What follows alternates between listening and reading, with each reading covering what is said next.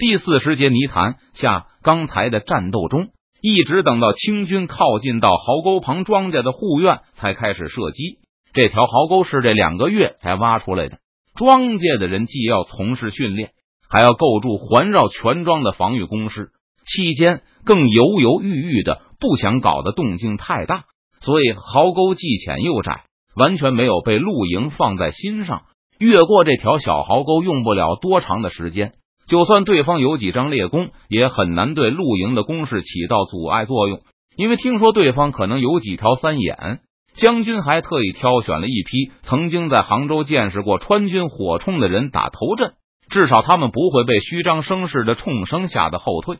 可是这些精锐遇到的是川军都没有装备的步枪，二十几米的距离上，盾牌和盔甲统统抵抗不住从一米多长枪管中射出来的弹丸。整场战斗就是护院的射击演练。那些站在壕沟旁高喊着“冲进庄稼，鸡犬不留”的带头军官，最能吸引护院的注意和仇恨。几乎在第一时刻就被步枪打翻。骑在高头大马上的将军也过于引人注目。开枪命令下达后，至少有五六枪是朝着他放的，叫嚣着要血洗庄稼的军官，企图翻越壕沟的重甲武士。抬着巨木，一看就是想撞庄门的清军大力士。这些人是护院的重点关照目标。藏身院墙上的庄兵，感觉比打靶还要轻松，而且更有成就感。打靶的时候，稻草人和木头人能坚持很久，而活人明显不行。一枪过去就放倒一个墙上的庄兵，不停的从墙下的同伴手里接过装填好的步枪。那些进攻庄园的清兵勇士，没有一个能在步枪的拦阻射击下成功爬上壕沟的另一侧。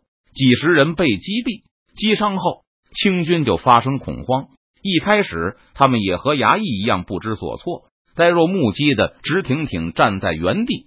不过，露营到底是正规军，很快就有人意识到应该蹲下来，藏身在盾牌后，如同在不利局面时防御箭雨一样。由于军官已经大量损失，所以这种怯懦的行为也没有遭到阻止。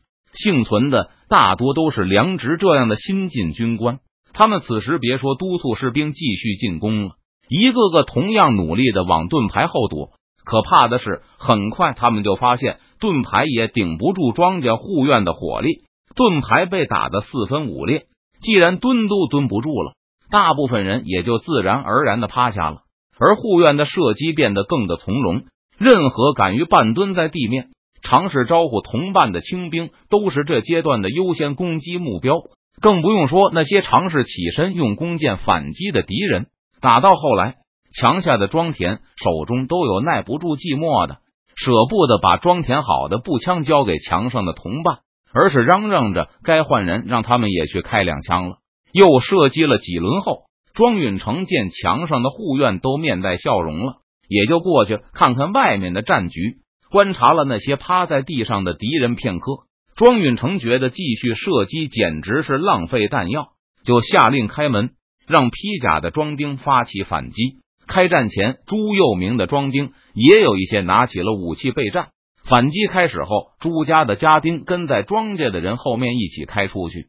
在步枪的掩护下，把还趴在战场上的陆营包围起来。被包围的陆营没有进行任何抵抗，按照庄稼家丁的要求扔下武器，双手抱头蹲在一起，屡战屡胜的庄稼护院士气大振。庄廷月带着二百人去追击溃逃的陆营了，而庄允成琢磨了一下。就下令把看上去还活着的南城守备和其他重伤员带进院内。庄稼大院里还有几个郎中，不过两次战斗，庄稼的护院还没有负伤呢。这些清军是他们处理的第一批伤员。中午时分，庄廷月又押回来小二百俘虏，四百余清军被捆起来，关进庄稼的一个院子里。征求过明军专业人士的意见后，庄允成决定让他们负责去挖壕沟。修筑明军设计的立体防御工事，并向梁植等军官保证，如果他们老老实实的，那么庄允成和朱佑明就绝不会为难归安县老乡。大家世世代代都是乡亲，终归会给他们留条活路的。而且庄允成还对即将成为苦力的露营官兵保证道：“如果又有清军来进攻的话，等抓到了新俘虏部，现在表现最好的苦力就会被晋升为监工。”这番大战又缴获了甲胄数百套。本来庄允成就不怎么缺铠甲，于是分了一大半给刚入伙的朱佑明。尽管朱员外不懂战阵，但这两仗打下来。他也看明白庄允成的杀手锏是什么了，就软磨硬泡要讨二十条步枪走。朱佑明打算先回去防守他的庄子几天，以争取时间把人员和财产搬运到庄家来。但盔甲、弓箭要多少有多少，强弩这种抢手货也好商量。就是步枪，庄允成说什么也不同意转让，最后只很勉强的同意借给朱佑明二十个接受过射击训练的持枪装兵。听庄允成说，步枪还需要接受至少一个月的训练后，朱佑明又跑到郑瑶军这里核实，并问他是否还有步枪卖。这两天就会有一批新的步枪送到。郑瑶军告诉朱佑明，几天前杭州那边传来消息，新的一批步枪正在运来，而且成都安乐司的商行已经扩大生产的命令，估计从下个月开始，每月至少有五十条步枪运到安庆。如果步枪抢手的话，商行肯定还会进一步追加生产。一百几十两银子一把步枪的利润实在太可观了，不算前些投入的话，成本还不到二十两。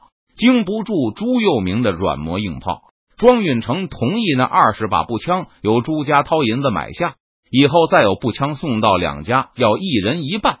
虽然步枪不便宜。不过，朱佑明宅子地下也埋着不少装银子的窖缸。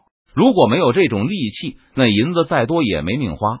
而且，朱佑明还当场挑选了四十个机灵、忠诚的庄丁，从今天开始就参加射击训练。本来，朱佑明还想和庄允成买几十个训练好的家丁，但庄允成无论如何都不肯卖。太阳落山前，归安县收到了陆营惨败的消息。上千清军回来了，不到二百个。逃回去的人中，不少人亲眼目睹将军被击落下马。经过此战，归安县的精锐被一扫而空。派去镇压庄允成的五百绿营营兵阵亡近百，被俘近三百。天黑前返回县城的只有三十几个，一个军官都没有。这些硕果仅存的披甲兵的盔甲，也都不知道丢到哪里去了。得知一营陆营兵全军覆灭后，被派来负责此事的李焕目瞪口呆，简直不能相信自己的耳朵。杭州来的命令很明确，先把首犯庄允成全家送去杭州城外的清军军营，然后向全浙江通报此事，然后再按照名单逐个抓人，让世人在恐惧中饱受煎熬，每天都心惊肉跳的担忧有官差上门，才能达到最大的震慑效果。也能让浙江的世人都乖乖的掏钱买平安。杭州的算盘打得很好，李焕也知道自己责任重大，抓捕庄允成是打响明史案的第一炮。总督衙门把这个任务交给湖州，是给他们立功赎罪的最后机会。李焕并不知道，在邓明的前世，抓捕了庄允成后，知府和他还是因为失察罪被定了一个绞刑。确定不是在做梦后，李焕急得满头都是汗水。如果这是办砸了，他知道总督大人绝对不会放过他的。事到如今，也只有请知府大人出兵镇压了。李焕不是不知道府城管辖的陆营的重要性，由参将统帅的两三营陆营是一府安全的保证。如果这支陆营不坐镇府城，那万一发生民变或是其他什么动乱，知府就会失去在第一时间应变的能力。不过庄家表现的太神勇了。居然一个照面就把归安县的露营都击溃了，逃回来的人称也就是半个时辰，露营就顶不住了。面对这样的悍匪，如果让湖州府只出动一营兵，未免有点拖大；就是湖州三营都来，也未必能立刻解决据守宅院的反贼庄允成。湖州露营在杭州之战中也损失了不少官兵，三营的战斗力也就相当战前的一营半。半个时辰解决归安县的露营，还有余力衔尾追击抓俘虏。现在府兵的战斗力也不过如此吧？原先李焕估计庄允成大概那个动员起三四百庄丁，其中一小半是比较精锐的护院家丁，剩下的大概是撑场面的兵壮。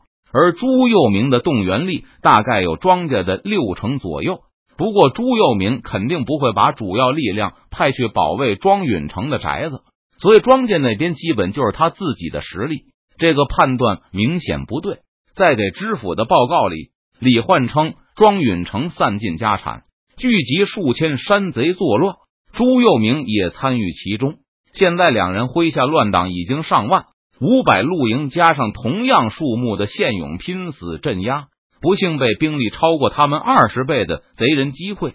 恳请知府速发大军，最好再从临县抽调精锐宪兵助战，以求把匪人一举围歼。写着写着，李焕都觉得就是这么回事。如果不是庄允成秘密集结了十倍于露营的山贼和壮丁，根本不可能这么快的解决了全县的披甲。李焕写急报的同时，县令下令紧急动员征募壮丁上墙守城。城内的各路大侠都被授予了千总、把总的官职，让他们带着弟子彻夜巡逻。县城里谣言四起，都说大财主庄允成、朱佑明都被逼反了，全歼本城官兵。正统率着数千佃户来攻打县城了。